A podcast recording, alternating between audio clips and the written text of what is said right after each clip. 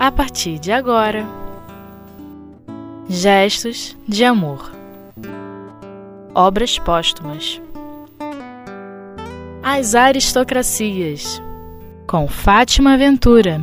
Meus amigos, estamos hoje nos reunindo para estudar o livro Obras Póstumas. E o item de hoje é As Aristocracias. Esse capítulo, podemos dizer assim, começa com a definição do termo aristocracia. E Kardec nos explica que essa palavra vem do grego aristos, o melhor, e de kratos, poder. Aristocracia, pois, em sua acepção literal, significa poder dos melhores. A partir daí, Kardec começa a tratar de maneira resumida e filosófica um verdadeiro princípio de organização da humanidade. No início, quando as sociedades ainda estavam baseadas em atitudes muito primitivas, diz-nos o codificador que a autoridade foi conferida aos chefes de família, aos antigos, aos anciãos, numa palavra, aos patriarcas. Essa a primeira de todas as aristocracias. Pela idade, pela experiência, esses companheiros tinham autoridade sobre o grupo. No entanto, tornando-se numerosas as sociedades, essa autoridade patriarcal veio a ficar impotente diante de certas circunstâncias, principalmente a guerra, o combate. A partir daí, fez-se necessário a força, o poder organizador de homens fortes, vigorosos e inteligentes. Ascenderam ao poder os chefes militares. No entanto, essa autoridade logo trouxe novas dificuldades. A força bruta foi a segunda aristocracia. No entanto, os fortes tornavam-se impositivos e, a partir do poder da força, tentavam impor a todos os demais companheiros daquelas comunidades, daquelas sociedades, os seus interesses, não necessariamente valores. Impuseram a partir daí o poder aos seus descendentes. Surgiu uma nova aristocracia, a aristocracia do nascimento. Ora, aquele que herdava o poder de seu pai não era necessariamente mais forte, nem mais sábio, nem mais inteligente, nem mais justo. Herdava-o apenas pelo nascimento. Essa forma de poder se tornou tão poderosa, tão preponderante, que passou a impor a todos os companheiros os privilégios das famílias reais, imperiais. E surgiu daí também, nós conhecemos muito bem, a nobreza. Então, os vários cargos da nobreza, que segundo cada cultura tiveram seus nomes próprios, não é? mas que se tornavam superiores e privilegiados com relação às classes inferiores, aquelas que se dedicavam ao trabalho e à obediência, enquanto as classes superiores aos privilégios e ao conforto. Ora, começaram então a fazer leis em seu próprio proveito. Mas como justificar a existência dessas leis? Surgiu então uma questão importante dentro da aristocracia do nascimento, que foi o prestígio do direito divino. Afirmava-se que aqueles que detinham o poder o faziam em nome de Deus. Os reis eram quase que divindades, os imperadores, os faraós, ou seja, qual o título que eles assumissem. Eles eram representantes da divindade ou facetas da própria divindade. Eram, portanto, inquestionáveis. E o que cabia as classes submetidas? A obediência e mais nada. Como recurso para reafirmar o poder dessa aristocracia do nascimento, veio a prática de manter as classes chamadas de inferiores na ignorância. E isso nós vimos acontecendo em todos os povos, em todos os tempos, em todas as regiões do planeta. O grande recurso, recurso para o domínio das populações é conservá-las na ignorância. E Kardec marca isso para nós. De que maneira nós vimos isso? Nós vimos isso acontecendo através da impossibilidade de acesso à leitura e à escrita, por exemplo.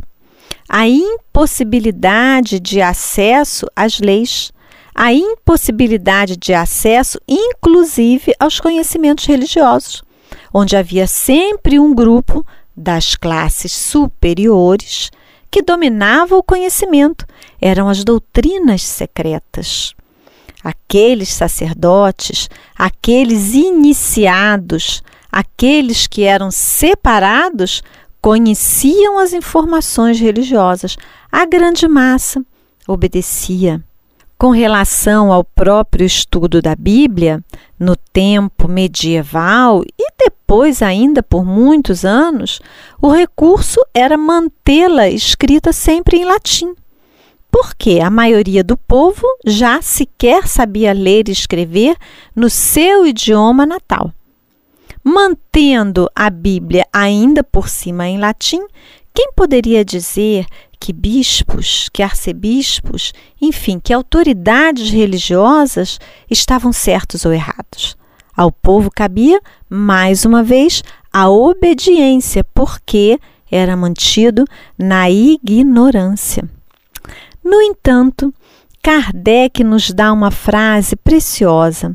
Ele diz que quanto mais a segunda classe considerada inferior, era mantida na ignorância, trabalhando sem recursos, mais a necessidade de encontrar novos recursos fazia com que ela incessantemente se desenvolvesse, desenvolvendo a inteligência.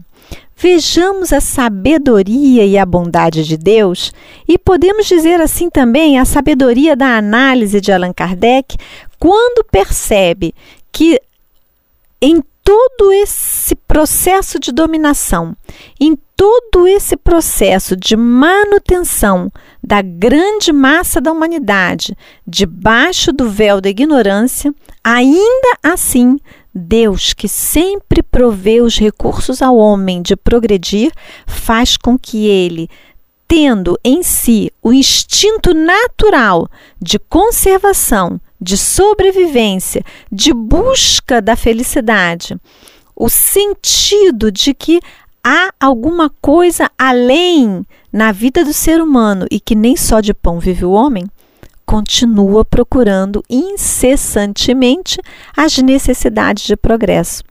E essas grandes massas populares, elas vão buscando a compreensão. Elas vão buscando, na medida dos seus recursos, o progresso material. Elas vão buscando, na medida dos seus recursos, o progresso intelectual. E nós vemos começar a surgir uma outra classe dentro dessa segunda classe considerada inferior, que é a classe daqueles que são letrados, que desenvolvem a inteligência, que buscam a cultura e a informação com recursos próprios. E a partir daí, esse grupo vai mobilizar os recursos naturais, adquirindo riquezas, impondo-se por um novo poder, por uma nova potência, o dinheiro. E surge aí mais uma aristocracia, a quarta, segundo Allan Kardec. Então, já falamos da aristocracia da força, já, faz, já falamos da. Perdão, começamos pela aristocracia é, da idade, os patriarcas, a aristocracia da força, a aristocracia do nascimento e agora estamos vendo como nasceu a aristocracia do dinheiro. Vamos parar porque temos a necessidade de um intervalo e depois retornaremos.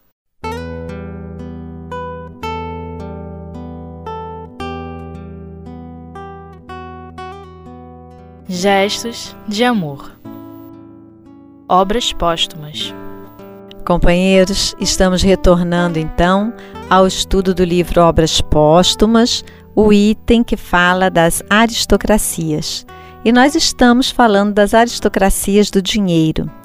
De certa forma, essa é uma aristocracia mais conhecida de todos nós, não é? Estamos num planeta, numa sociedade em que a aristocracia do dinheiro ainda se impõe em muitos aspectos, embora não em todos.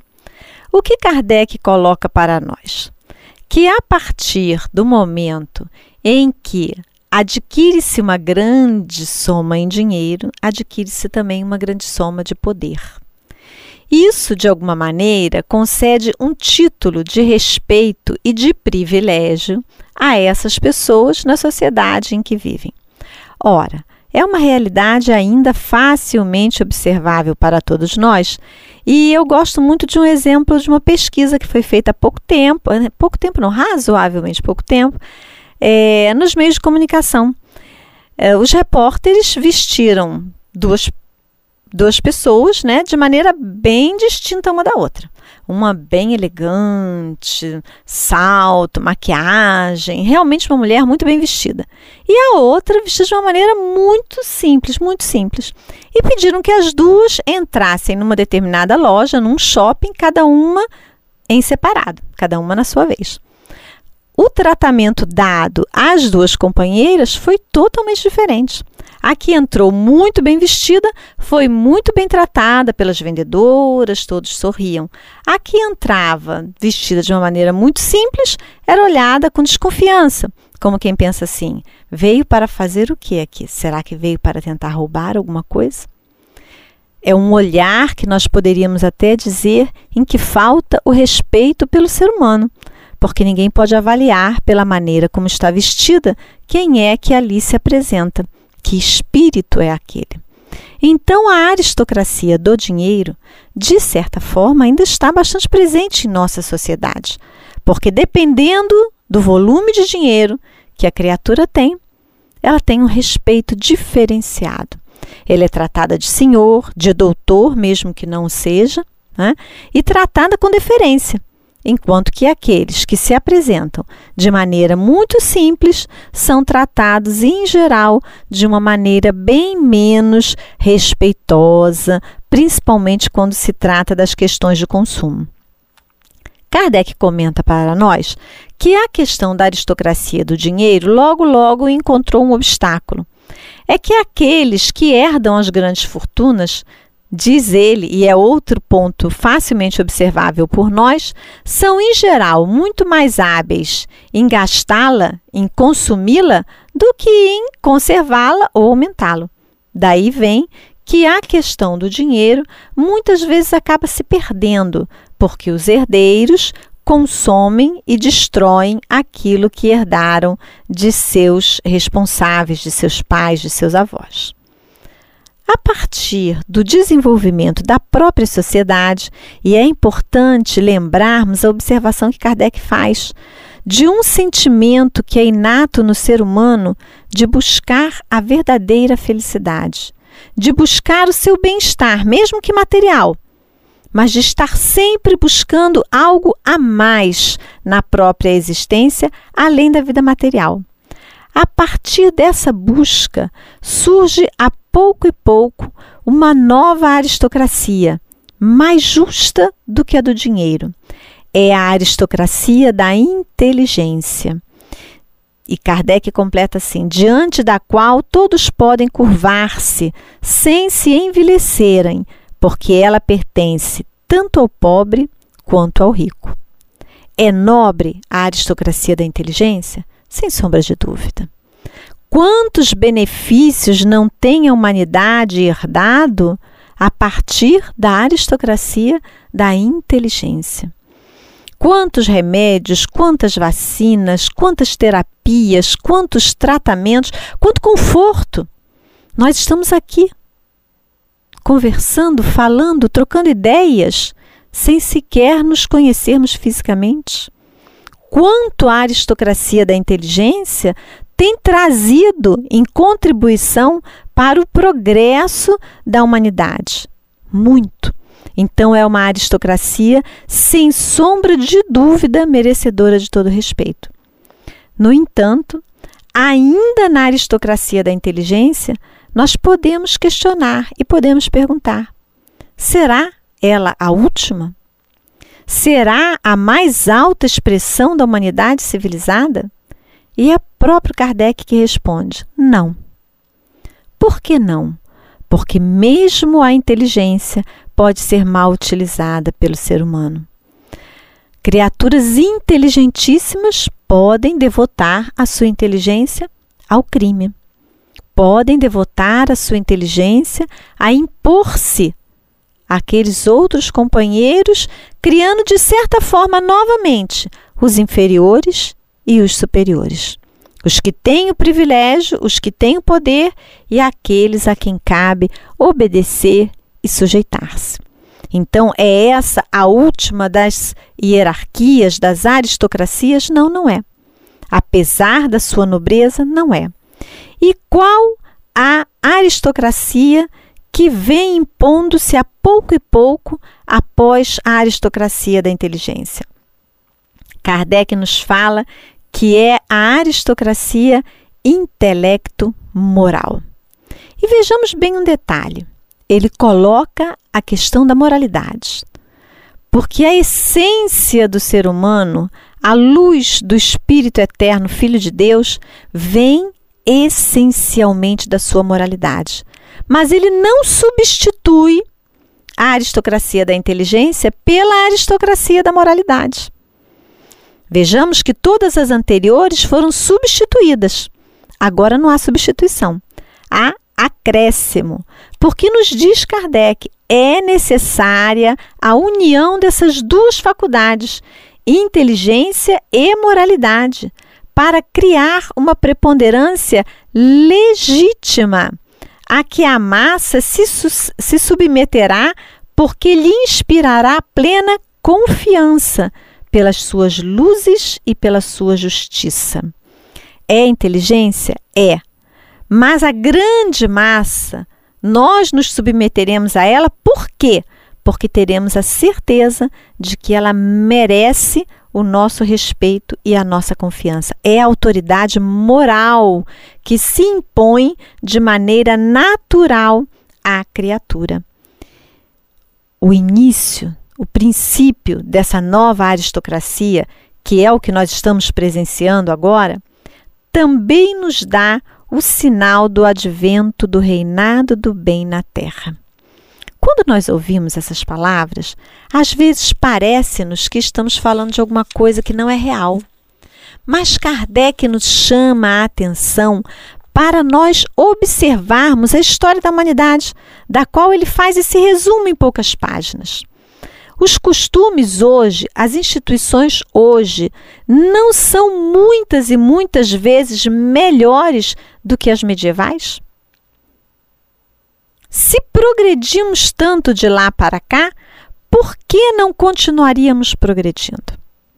Não tem a humanidade caminhado durante todo o tempo através das várias aristocracias, desenvolvendo inteligência, a capacidade de pensar?